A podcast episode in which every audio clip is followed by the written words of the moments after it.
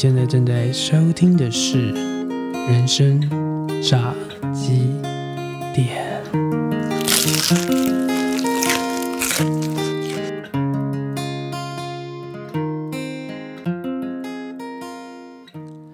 人生炸鸡店 EP Two，今天邀请到的大来宾是 IU 有嘻哈的创办人谢彩妮。彩妮是一个漂亮的少女，在二十六岁的那一年被确诊出来有淋巴癌。离癌之后，她将生命的能量化作歌词，透过 rap 的方式在网络上面发表。我第一首听到她的歌曲是《紫薇怕打针》。在我发生意外之后，也有很长一段时间当中，必须在院内接受打针的过程。所以看到她透过 rap 的形式，将在住院的过程、内心的转折，甚至在路上因为打化疗的关系掉光了头发、剃了光头，甚至被路过的司机大骂他是死人妖，将这些生命的痛苦。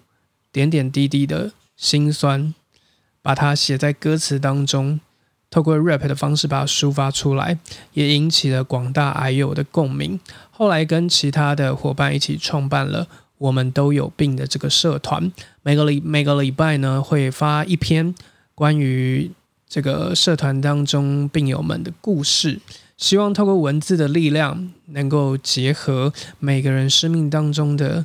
想要传递的所有的讯息，带给社会大众一个新的方向，也希望能够帮助每一个病友们，能够带着“我有病，我骄傲”的态度，继续朝着自己的人生、自己的理想来去迈进。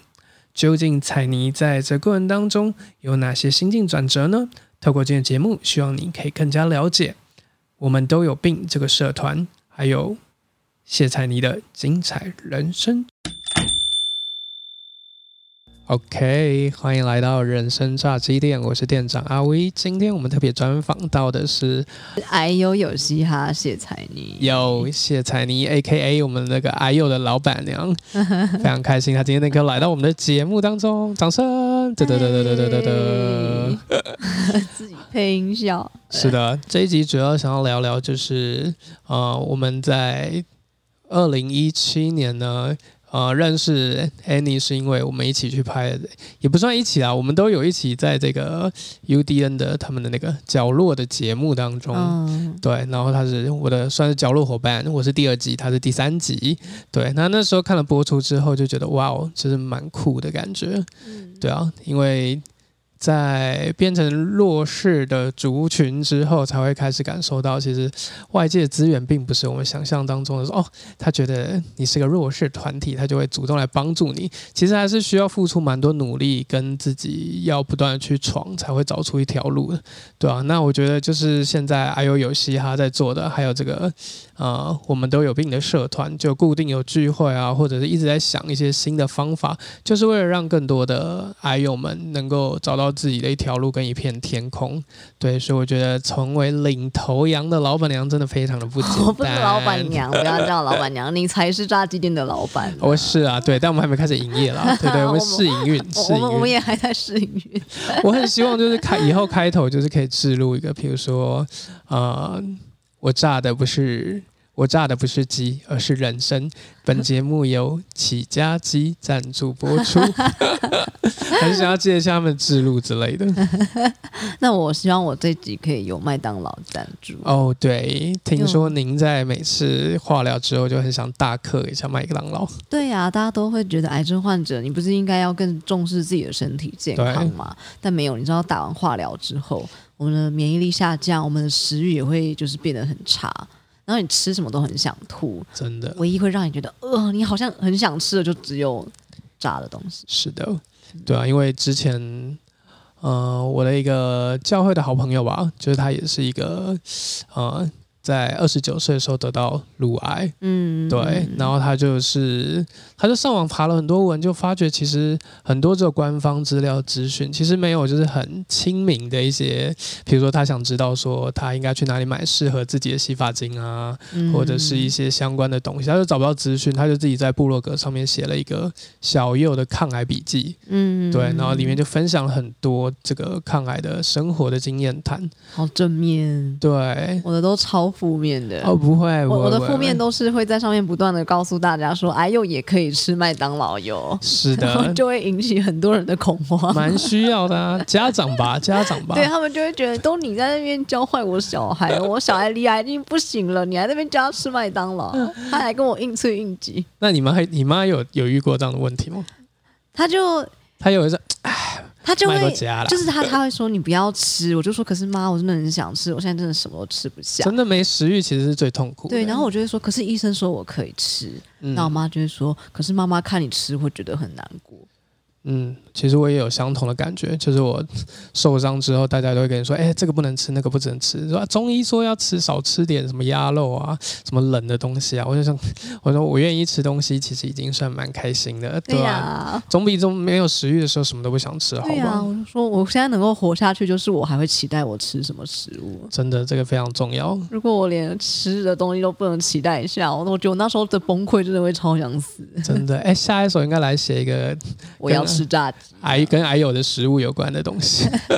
哦，我跟你说，这癌症的歌曲太 focus 在病里面，可能就没有人想听了。哦，真的，对啊，我觉得如果要让更多人听，应该还是要就是走出那个框架里。对，比如说您的代表作《紫薇啊，打针，呀》，这个这个还是蛮在疾病的框架里的吧哦对啊，但它也算你的特色吧？对啊，谁会把打针写成歌词呢？唉，我们就在音乐创作这条路彼此勉励加油吧，祝我们都可以闯出一片天呢。对啊，可是有时就可是你就是就是想要写自己的东西的时候，就又会觉得啊好像太小众什么之类的。对啊，应该我觉得看看看目的吧。像我觉得《紫薇怕打针》这首歌，就是我要写给自己爽用的。而且病友小聚，这已经成为之前就是每次分享都可以来唱一下主题曲。其实应该是蛮引起就是这个同温层的共鸣嘛。就是拿来吸引同温层是绝对没有问题的。嗯。可是如果说你真的要用这件事情去让社会大众来聆听的话，那我觉得那个可能就难度高一点。不过我最近有想到一个新的 idea，我自己是很喜欢，就是有一个罕病叫做妥瑞症，啊，然后他们会一直有我们上次小聚的时候坐在第一排的对对对对对，妥瑞的朋友，就是对你那天应该有听到，他会一直没有办法控制自己的发出奇怪的声音，然后听说他再严重一点可能会并发秽语症，秽语症就是会一直说干有有有有有，这样子，之前我的电影里面有看到真的。然后我就那时候就想说，还是我们以后来搞一个妥瑞正 beat，啊，就是把他们的那个声音录下来。嗯，然后让它然后循环变一个 loop 的感觉对，变成一个 loop，变成一个 beat，然后我们就可以去填老师的词。这是不是听起来蛮屌的这的？idea 很好哎、那我们要找要找一个适合可以跟你声音搭的那个一个病友，然后请他来一起来个唱 loop。对啊，哎、他们有在办这种聚会吗？谁啊？就是陀瑞的朋友，这个我就不清楚了，但他们有自己的社团，我猜应该是有，不然他们怎么会彼此认识呢？我觉得在嗯，就是我从过去到这十年来，就是真的其实蛮少看到，除了一些官方的协会或者是一些基金会之外，就是比较像有病这样子的社团，其实真的好像蛮少的。对啊，就比较有这种年轻化的，哦，年轻化的是比较少，因为传统大家可能以前的结构上会生病的都是老一点点的人，嗯。然后近近几年年轻生病的突然涌出一大堆，嗯，对，啊，变成一个其实必须要去正视的问题。对啊，不然其实他们像是如果他们到一些呃，像我也有加一些什么智商心理的社团，嗯对他可能会讲一下啊，我自己的现况怎样怎样，然后下面就会有一大堆你最讨厌的那一种正面回应，嗯，不要觉得自己忧郁啊，什么你还有充满希望啊，你还有明天，你还有家人啊，什么之类的。你不觉得讲这些东西都很虚吗？就是你知道他是好意，可是讲了也没有用啊，就是嗯，对，他就他就是只是想要抒发自己心里的感觉，结果大家都一直叫他好像就 stop 的感觉。对呀、真的，我我相信你一定也可以理解吧，在你哦人生那时候刚遭遇这些事情的时候，就是嗯，我觉得反而是对啊，反而是同学们每次来看我们的时候，就会说啊，加油。对，可是隔一年他再来的时候，他还是只能跟你一直加油加油。就是其实他们会一直觉得好像有一个。地雷区或什么之类的，他就觉得就是讲加油这个是很安全的，对对，所以他们就嗯加油啊，你可以找到你自己的希望啊，找到你想做的事情啊，但其实根本就没那么简单呐。他们还不如说什么啊，阿伟你不用担心啦，我到时候再帮你介绍一些案子让你去弄。嗯，目前还没有听到啊。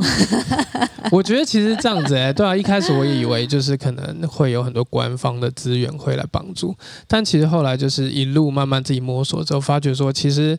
嗯，外界愿意帮助你，可是就是他们愿，他只是成为推你一一把的那个角色，你必须要自己生完整个案子流程或什么之类。他们说，哦，好啊，那我愿意赞助你什么什么什么。对，那你还是要成为自己去 push 这个专案。我觉得现在社会企业的模式好像也是这样子，就你要去跟公部门要资源，或是要去企业要资源，但其实你还是要成为一个很有想法、很有能力，然后能够组织，然后能够领导。就是目前我们的 Annie 姐在做的事情，每一天都在找资源、找人脉跟总经一样。辛苦啊！但是我知道不是所有的人都可以做到这种程度，所以那时候我跟我的伙伴一起去经营，我们都有病这样子的年轻病友社群。米娜跟露露对，还有一个是他是健康的人，他叫 Eric。哦哦，对，但他是有精神疾患的陪伴经验。嗯，对啊。然后我们那时候初衷其实就是希望可以给病友一个舞台，是因为。病友如果要自己去组建那样的舞台，其实不是所有人都可以做到。但如果由我们来帮他搭建的话，他就只要说出来，或是准备好就。他只要踏出第一步。对对对，像我们每周都会做病友故事专访嘛，所以我们会有人去采访病友，把他的故事写下来。是。那其实如果有媒体看到的话，他们可能就会进一步再去问说：“哎，可不可以再接受我们的专访？”那他的故事就会这样被传递出去，也可能会得到更多机会。像那天聚会那个主持人，对，就蛮厉害的。对啊。钢铁琴，对不对？对对对对对。后续就有蛮多他的自己发展的一些计划啊，什么之类的。对啊，因为我们那时候第一，他是我们的全部举行活动以来的第一场的嘉宾哦。对，那时候其实我们也是在那时候已经算是比较可以走出来的。他是走出来，但他还是算是找不到方向，还是偏素人多一点点，因为他有粉专有，但也是刚起步嘛。是对，然后呃，我们邀请他之前，他其实是。没有台上台的经验的人，所以等于是那场讲座是他第一次亮相录公开公开对出道作。对啊，然后那那之后，我觉得那个蝴蝶效应就比我们想象中的来的还快，就是有很多媒体看到我们的行销宣传文，说他是抗癌超模，然后大家就说：“哎，可不可以再访他？”然后也有出版社注意到他，嗯，对啊，很厉害，真的不简单呢，真的。现在社团三千多人，然后粉砖是一万多人，这样对啊，慢慢来就好了。哦，但我觉得其实关注度已经算很高了。你自己会有压力吗？就是如果要一直维持这个社团的高能量的话，嗯，压力之前比较大，最近我觉得比较像是放宽心啦，因为我我心态有转变的感觉。我很怕我会急着在想如何获利，如何让它变成。社会企业的时候，是。反而会有点被金钱蒙蔽，嗯，所以我觉得放慢速度，维持这个社团的本质好像比较重要一些。是，像我之前有看，之前我有看到你有写一篇那个，就是之前那个另外一个团体叫城市浪人，哦，对对对。对他们哦，就 领头羊裸辞的时候，对呀，其实应该其实对啊，外面的人可能看到说啊，好厉害，好正面，好厉害哦，但其实压力是蛮大的。大的，我觉得我可能在在走火入魔，有可能也会变成那样。嗯，需要 balance 一下。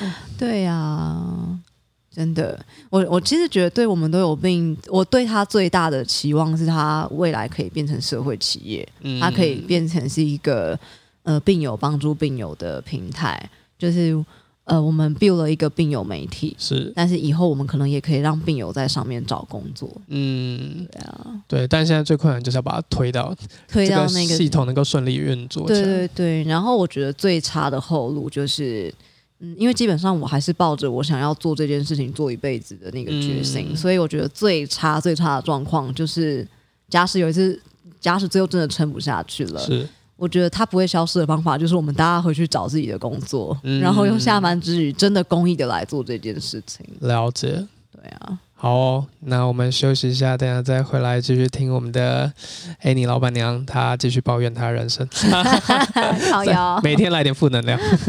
好，我们休息一下。今天受了委屈，尽管不愿意说，朕心里也大概明白。紫薇他怕打针，看到针吐着赤生生，针能不能别打了？有没有其他的法儿呢？他头发都掉了，药都吃了，还是不走过来了，总有命运换了，生活变了，最重要的是快乐。谢皇上，谢皇上。看样子朕不离去，你还是不能休息啊。令妃，咱们走。小燕子恭送皇阿玛，恭送令妃娘娘。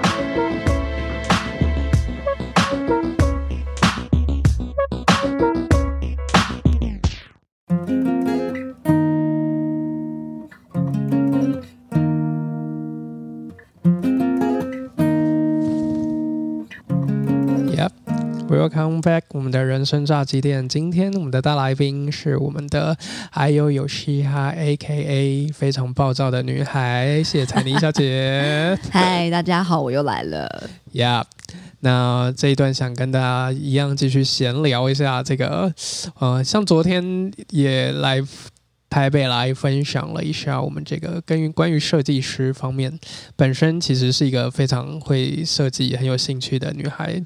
哦，又忘记自我介绍。反正我在得癌症之前呢，就是主业是设计师，是，对，而且是很厉害的设计师。没有没有没有没有到这么厉害。就是有啊，你不是去了很多大公司没有没有啦，就骗假骗假啊，然后后来自己出来创，创业，就是跟我的伙伴一起弄，我们都有病这样。嗯，所以设计师里面愿意出来创业的人多吗？哎，我觉得可能就是看个性吧，因为我知道有很多很厉害、很厉害的设计师，他们可能在公司待到一定的程度之后，也会开始思考他人生下一步嘛。嗯，他们可能就会跑出来自己独立接案，嗯，那算是一个创业嘛？我觉得以个人生涯上，我觉得是、欸，嗯，对啊，所以你现在如果往回看，如果你会跟北科的学弟妹们，在现在在水深火热的这些孩子们，跟他们可以分享一下说他们应该具备怎样的能力或思维吧？之后出来社会接案，或者是要自己创业，会比较好调试。嗯我好像还是会建议先去上班呢、嗯先去上班磨练个两三年，因为总得自己先去一间公司待过，你才会知道你呃一间公司大概流程是什么嘛，嗯然后你也才会对你未来想要创造出什么样的公司，就是有另外一番想象。嗯那如果你刚好遇到很棒的公司，那或许你就会觉得我未来就是要弄一个像这样一样的公司，嗯那也是一个很好的参考。比较有个蓝图跟架构在，对，我觉得还是要先了解过。我觉得在完全没有创、没有上班经验的人就直接创业，我觉得风险太大了。一来他还没有工作，累积自己的资本了，嗯，我觉得有点危险。他可能出来创业半年，他就快饿死了。嗯，那我身旁一些学设计的朋友们，常会抱怨在台湾这个环境，常常会很容易遇到一些不能说是 OK 啦，就很爱改的一些窗口们。哦，对啊，本人有遇过吗？吗？有啊，有啊，当然有啊。我昨天分，我昨天去讲这个就是设计的课，其实就是在教大家在接案的时候要怎么跟客户应对对进退。我只能说合约真的很重要。嗯，有吃过亏吗？有啊，我后来写合约写的超严谨，就是因为吃过很多亏啊。真的、哦、会因为一些几个字的那个啊几个字没写好，就会被钻漏洞的。嗯、应该说你合约有写的话，他如果到时候要要求你额外的需求，你就可以跟他说合约上没有写。嗯，那所以我们要另外谈哟。比如说已经明天就要交了，今天有可以再帮我多改一些很难度很高的东西吗？可能就会说，哎、不好意思，这个难度很高的东西好像不是合约上写的、哦，这可能要另外谈。而且如果说你要做这个东西，明天就要上稿的话，那会 delay 哦，delay 可以吗？因为合约合约上有写，如果你 delay 的天数会直接顺延，乙方完全不会负任何责任哦。嗯，有被凹过很硬的吗我想想看哦。很会凹的那种。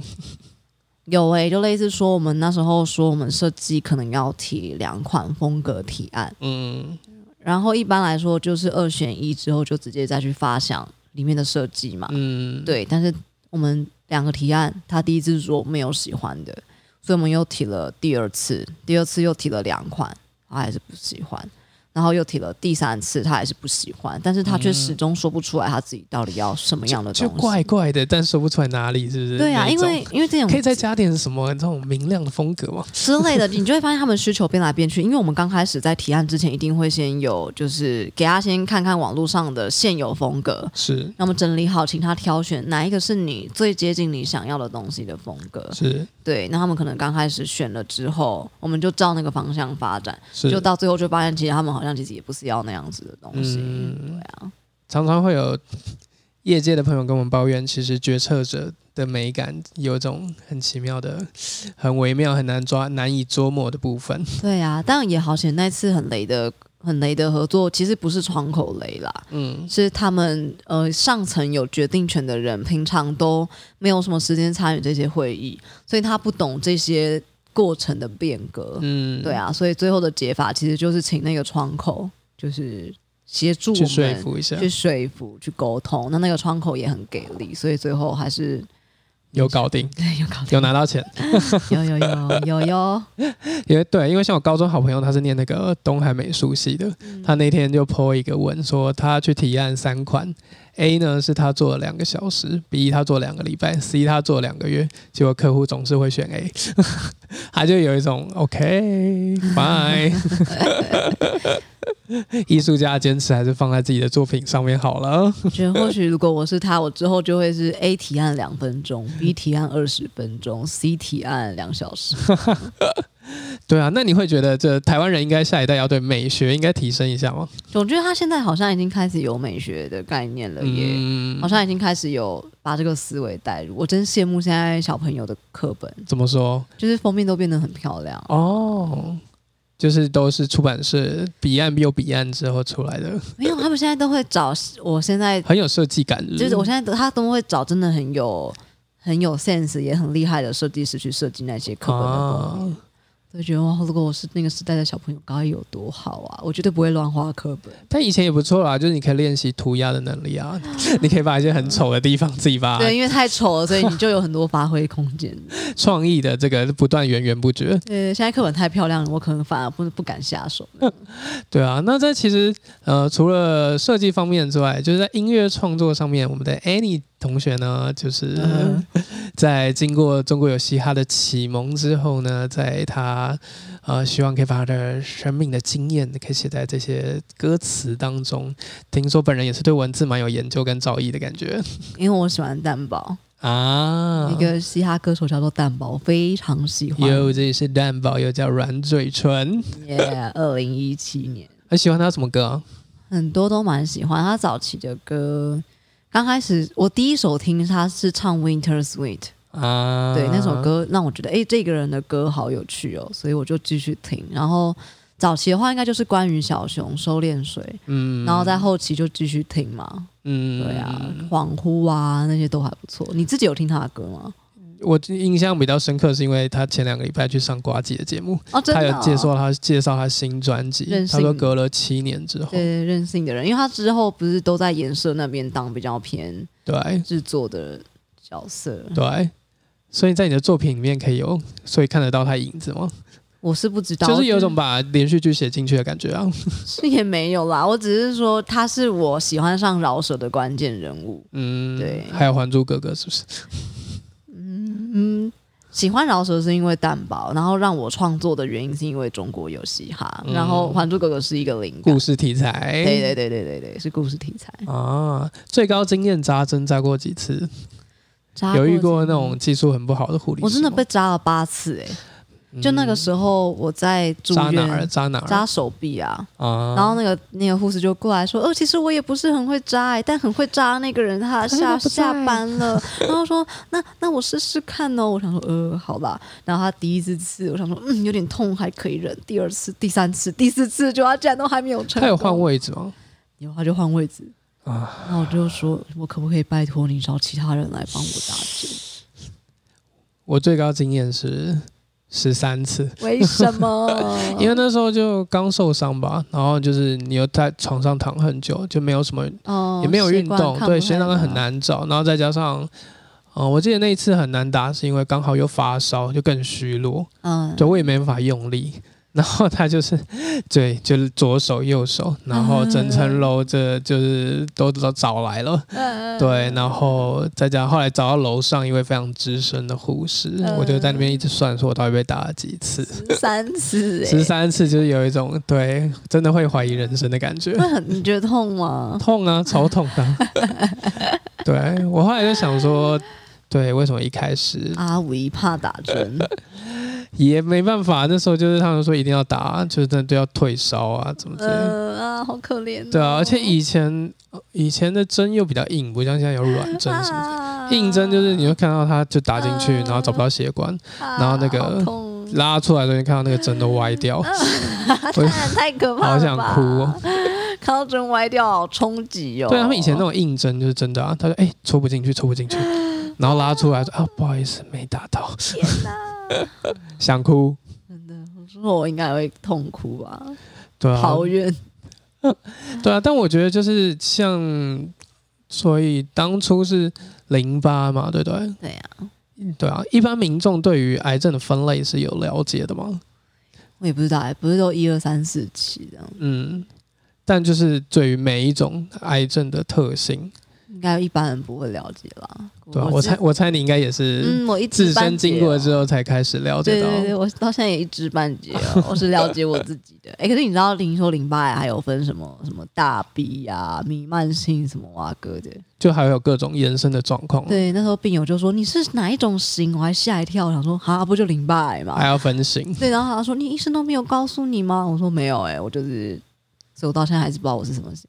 嗯，但我觉得最重要还是要对不断的往前走了。对呀、啊 我觉得最重要不是知道我是什么型啊，而是知道就是我之后要怎么重建自己的人生。老实说，你觉得自己算是一个乐乐观的人吗？没有，我超悲观的、啊，我是一个负面情绪很多很多的人、欸，嗯不然我怎么会唱老舌？我如果真的充满正能量，我唱圣歌就好了。爱真是我的礼物之类的。哈利路亚的感觉？对，对啊，因为其实嗯，就像之前接受访问的时候，你有讲到，就是其实外界总是会希望你是一个怎样的样子。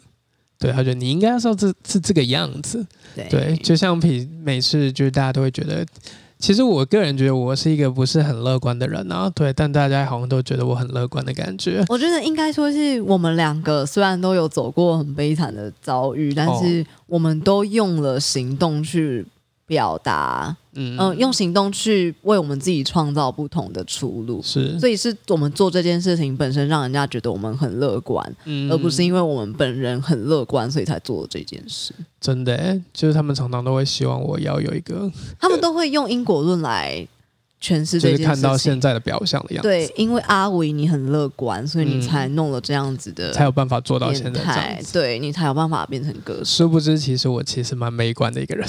对，殊不知其实是因为你的悲观，让你对未来造成恐惧，所以你才做了这么多的努力。对啊，因为像比如说，当时我是二零零七年的时候发生意外嘛，那我其实我真的开始有去做一些改变，其实也大概是二零一二年，其实也大概过了五年的时间，嗯，对啊，所以其实，在那五年当中，就是不断的在家里跟医院，然后做复健，然后一直不知道自己到底可以做什么，找不到价值的感觉。对对对对对，我我也才一年呢，你看你撑了五年呢，很厉害，很。嗯，Yep，对啊，那我觉得，那你应该是有在，也是算是热爱舞台的人嘛，对不对？就我觉得有一种我自己，因为我现在自己在写那个自己的书了，嗯，对啊，我觉得就是大家都会想说，那你就是大家常会问说，那你是怎样走出来的？你是怎样去治愈你自己的？对啊，那我后来真的发觉，好像我是因为踏上舞台，然后慢慢的有一种不断自我疗愈的一个过程的对感觉。舞台讲舞台可能会让人家误解，想说，哎，你是不是想要光环或或是掌声，对对对，但其实我觉得舞台它有很，它有具象的，也有抽象的嗯，诠释。就是舞台可能只是一个希望我们的事情可以被人家看见，嗯。然后他予以认同是。就足够了的地方。所以我热爱舞台嘛，我热爱啊，就是但是目的是为了让我自己可以喜欢我自己，嗯，所以你有感受到那种使命感在你身上，所以我才想把这个舞台分享给更多病友，嗯因为我我认为有一个人给予。第一个舞台会是他重要的启发点。你想想，如果那时候在你很悲痛的那五年，如果有一个人他就是愿意给你那个舞台，嗯你不觉得你会那会是一个救赎吗？其实我应该也算了，我当时也是被推上演讲的舞台，对。对，对啊，就是在那一刻，我们才会知道，原来生病的我，或者是遭遇意外，所以嗯，失去一些自己的我，还是还是有价值的。对，而且其实一开始本来以为是我要去鼓励台下的人，但后来都会觉得，哎，反而是自己结束之后回到家，会感觉到内心当中某一块有一种对对对，好像往前走了一步的感觉。对对对，就是你反而被鼓励了。嗯，我懂你说的，有那种能量有回来的感觉。对啊，对啊。你知道我现在每次病友专访，我最期待的就是当那篇文章上架，是然后大家去按赞、鼓励，留言。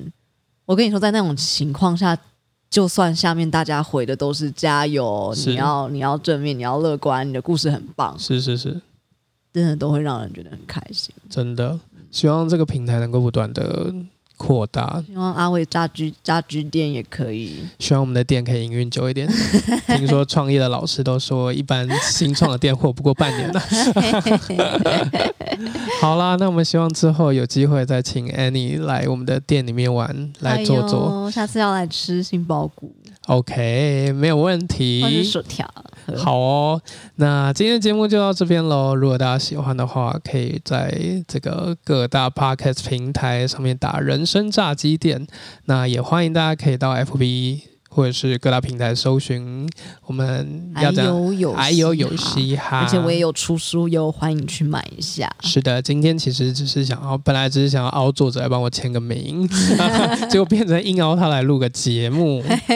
超突然的。对啊，但反正我觉得就是想尽办法找更多的路去走，没有路的话就想办法去创创造一条路，没错，适用在疾病或是你自己的人各领域各领域当中。对，好哦、那非常感谢我们充满负能量但做出很多正能量能量行为的暴躁少女 Annie 来上我们的节目。感谢大家，好，那我们就下集见喽，拜拜。拜拜。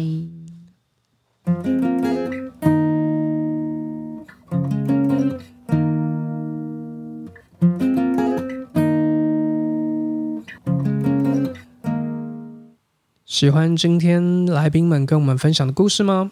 其实从彩妮的身上，我可以看得到一种坚强与脆弱共存的一个状态。